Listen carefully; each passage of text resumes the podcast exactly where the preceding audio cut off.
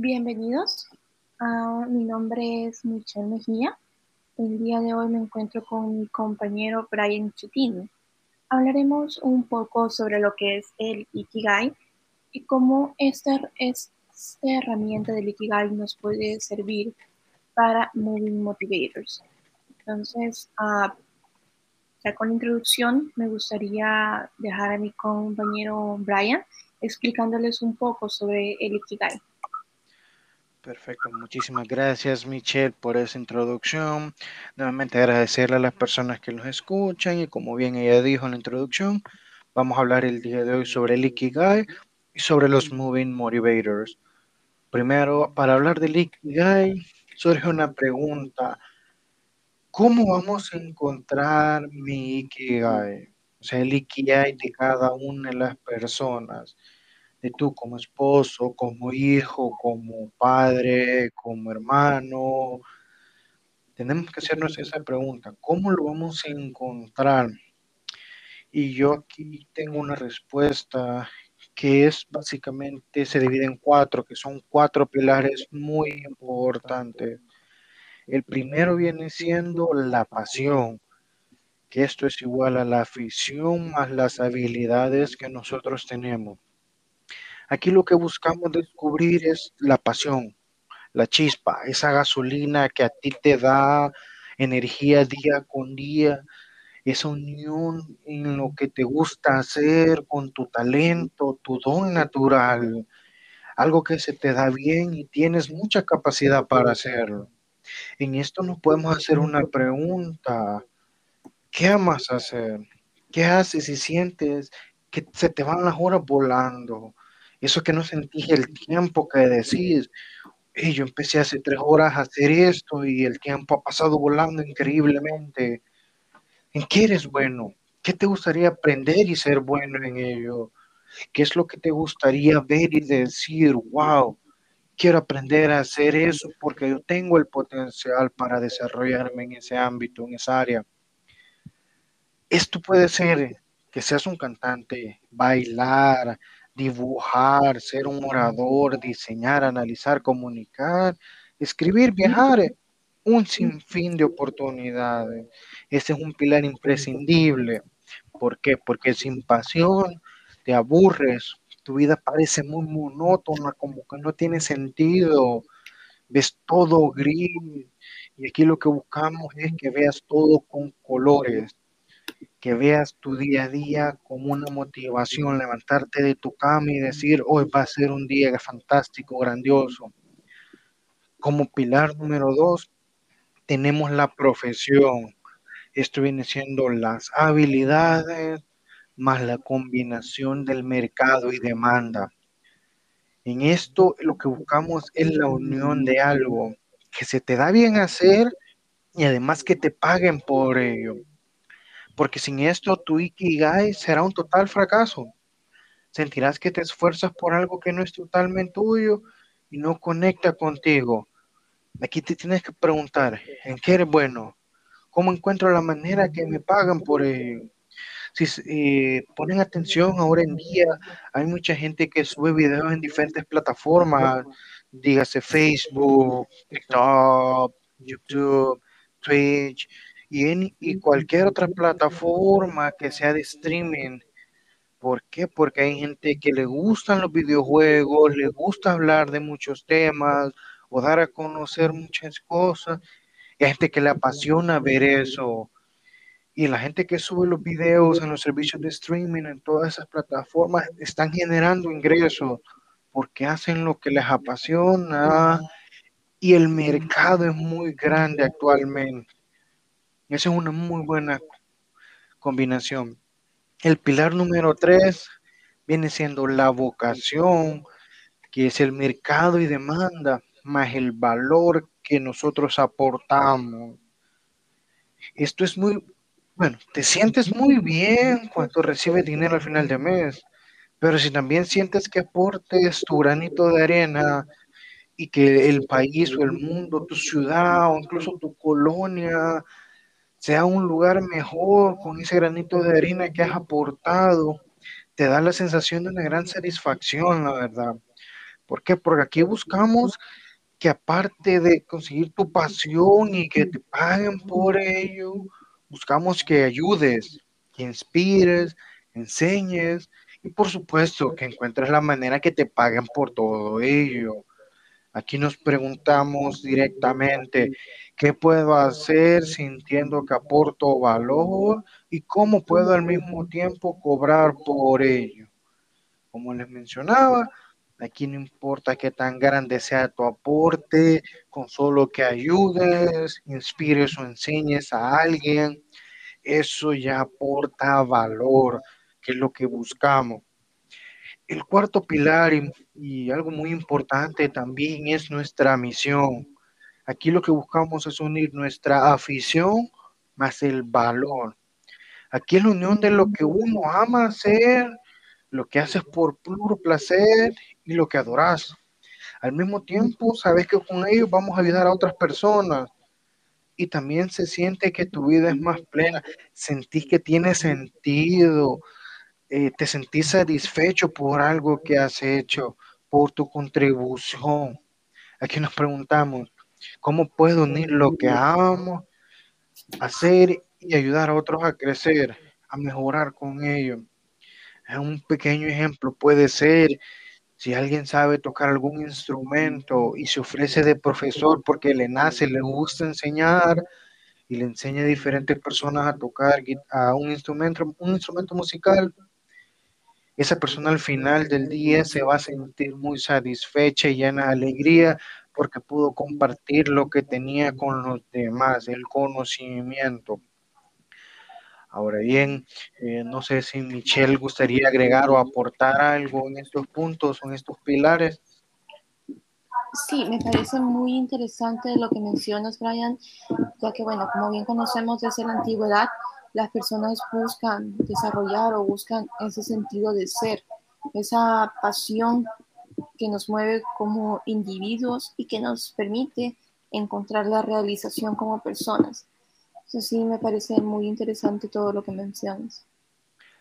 Sí, perfecto, sí, totalmente de acuerdo con lo que tú mencionas, Michelle. Porque también hay algo que nosotros conocemos, se llama la pirámide de Maslow, en la que muchas personas ya lo conocen, que tiene diferentes niveles. En la base encontramos lo que es alimentación, cobijo y sexo, en el siguiente nivel se sitúa la seguridad, familia y trabajo. Tercer nivel engloba lo que viene siendo la amistad, intimidad sexual. El cuarto nivel, el éxito y el autorreconocimiento. Y en la punta, que sería el último nivel, se encuentra la autorrealización. Bueno, pues el Ikigai viene siendo un poco parecido, un poco similar, pero esto ya viene del lado de los japoneses, porque el Ikigai viene a significar el sentido de la vida, qué es para lo que nosotros hemos nacido, cuál es nuestro sentido de la vida, para qué ello lo hemos sido llamados. Eso viene siendo el Ikigai. ¿Para qué estamos aquí? ¿Para qué hemos sido llamados?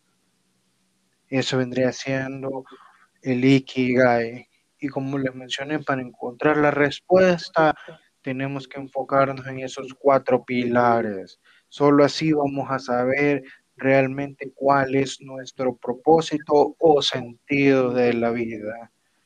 Ahora los dejo con Michelle para que explique acerca de los Moving Motivators.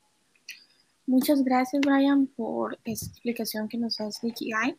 Eh, con esto quisiera eh, hacer la introducción a los Moving Motivators.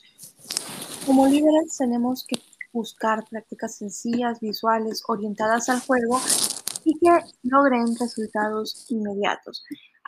De esta forma, lo que buscamos es mejorar el compromiso de los equipos. Una de estas herramientas que nos ayudan a esto es Moving Motivators. Y como su propio nombre lo indica, es un juego que nos permite conocer las motivaciones más profundas de las personas tenemos que preguntarnos, ¿qué nos mueve a comportarnos de una forma determinada? ¿Qué nos motiva al momento de tomar decisiones? Existen muchas teorías sobre aquello que nos motiva y lo cierto es que hay factores externos e internos que nos conducen a hacer una cosa u otra, lo que conocemos como motivación extrínseca e intrínseca. Me gustaría hablar un poquito sobre esto y adentrarnos para que podamos entender, de una mejor forma sobre ello. Eh, tenemos que entender para poder entrar a este tema que los equipos normalmente están conformados por personas que no tienen que conocerse previamente entre sí. Y esas personas tenemos que entender que son personas con historias y experiencias diferentes y también con motivaciones diferentes. Mi motivación no siempre es la misma que la de otros. Por ejemplo, lo que a mí me motiva o me mueve como persona no es lo mismo que motiva o mueve a Brian. Entonces, conocer qué motiva a cada miembro ayuda a construir mejores relaciones, ya que conociendo a cada persona logramos algo que yo considero maravilloso y es empatía. Conociendo así a las personas, evitamos aquello que puede generar conflictos y que a la larga perjudique al equipo. Las motivaciones se distinguen en dos tipos de motivaciones, como les mencionaba anteriormente.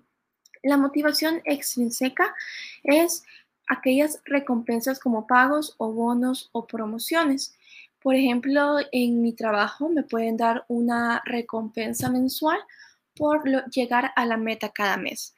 Eh, son aquellos estímulos externos o recompensas que necesita una persona para realizar una tarea o determinado labor.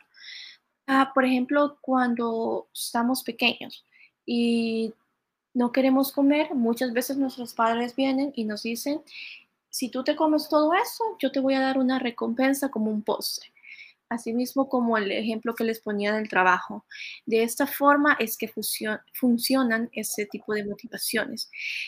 Eh, esta, esta motivación puede funcionar muy bien a corto o mediano plazo, pero puede llegar a no ser sostenible en el tiempo, durante el tiempo. Por ejemplo, eh, todas las personas cambiamos, entonces la motivación o la recompensa que me gustaba hace cinco años puede ser no la misma que estoy buscando en este entonces. Eh, así que tenemos que mm, saber qué nos motiva y qué tipo de recompensas podría ayudar en la motivación extrínseca. Moviéndonos con la motivación intrínseca es el deseo innato de las personas por hacerlo bien y tener un afán de autocontrol y autodirección para lograr sus objetivos. Es decir, son indicadores que reflejan valores y pasiones. Es, quiere decir, es todo aquello que nos lleva a hacer algo porque nos complace hacerlo, porque nos gusta. Aquí es donde entra el Ikigai, aquellas pasiones que nos mueven a hacer determinada labor. Por ejemplo, leer. Yo amo leer, a mí me encanta leer, puedo pasar horas leyendo y puedo hacerlo porque me gusta. En cambio, hay personas que no les gusta y no lo pueden ver de la misma forma, lo pueden ver como una tarea, un trabajo o algo ah, tedioso de realizar. Entonces, a eso se refiere con este tipo de motivaciones. En el día a día, cada uno de nosotros tenemos el poder de influir en cómo las personas se sienten con nuestro trato profesional o personal, reforzando sus motivaciones intrínsecas. Pero, ¿sabemos qué motiva realmente al resto? ¿Cuáles son sus valores y pasiones? Con Moving Motivators proporciona a través del juego una manera rápida y sencilla de descubrirlo. Cada uno de nosotros tenemos que desarrollar esas motivaciones y pasiones. Considero que es de vital importancia entender qué motiva al equipo, ya que de esta forma sabremos cómo lidiar, cómo orientar y cómo utilizar las habilidades y metas de cada persona. Es por eso y es aquí donde entra el Ikigai, porque si una persona no conoce sus pasiones, no va a tener un sentido de dirección. Entonces nosotros tenemos como líderes, tenemos que guiar a las personas a entender y conocer cuál es su Ikigai. De esa forma nosotros podemos utilizar esa pasión y orientarla en un trabajo en el equipo que pueda, que pueda dar resultados y pueda ser eficiente. Eh, no sé si te gustaría agregar algo a este punto, Brian.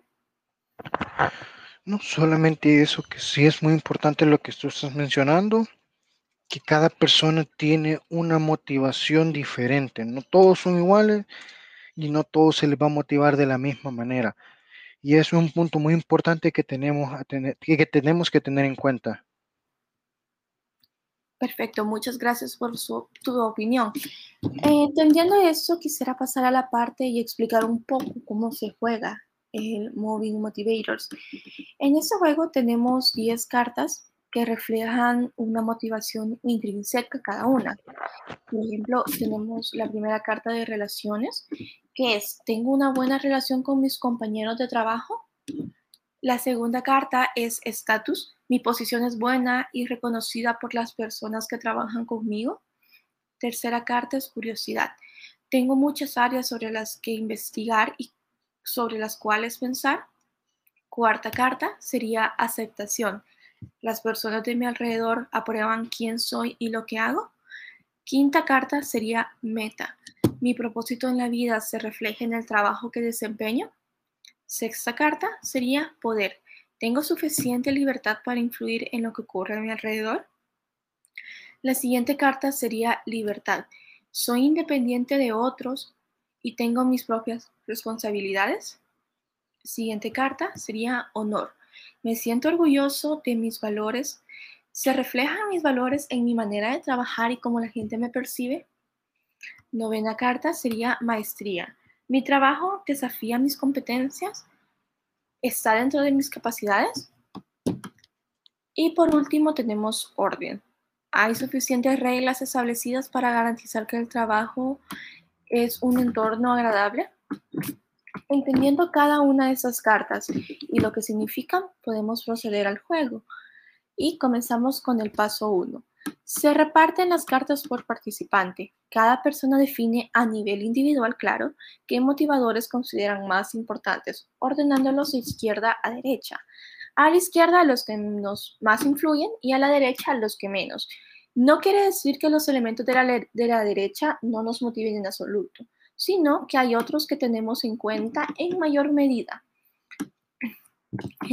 Una vez organizadas las cartas, procedemos al paso 2, que es, se plantean diferentes preguntas que inviten al cambio. Por ejemplo, si te estás planteando un cambio de puesto, trasladarte a otra ciudad, aprender una nueva habilidad, nos tenemos que preguntar qué motivadores influyen para dar ese salto. A continuación, cada persona mueve sus cartas hacia arriba, indicando un cambio positivo, o hacia abajo, indicando un cambio negativo. Una vez que planteada diferentes escenarios, pasamos al paso 3, que es el tiempo para la reflexión y el diálogo. Hablamos con nuestros compañeros sobre qué les motiva y qué es más importante para ellos sin juzgar. Tenemos que entender que cada persona tiene diferentes intereses y diferentes motivadores. No hay una carta que sea mejor que otra. Esto ampliará nuestra visión sobre lo que impulsa al equipo, permitirá conocer mejor y crear relaciones más fuertes basadas en la colaboración. A menudo, escuchar las reflexiones del resto nos, nos hará reflexionar sobre nosotros mismos y nos permitirá tomar mejores decisiones. Una vez realizado el juego y ya teniendo planteado nuestras pasiones o Ikigai, ya podemos comenzar a trabajar con el equipo para desarrollarlo de mejor medida. Y con esto me gustaría plantear la pregunta, ¿podríamos denominar el juego la clave para tener equipos felices? Me gustaría saber tu opinión, Brian. Sí, claro, Michelle.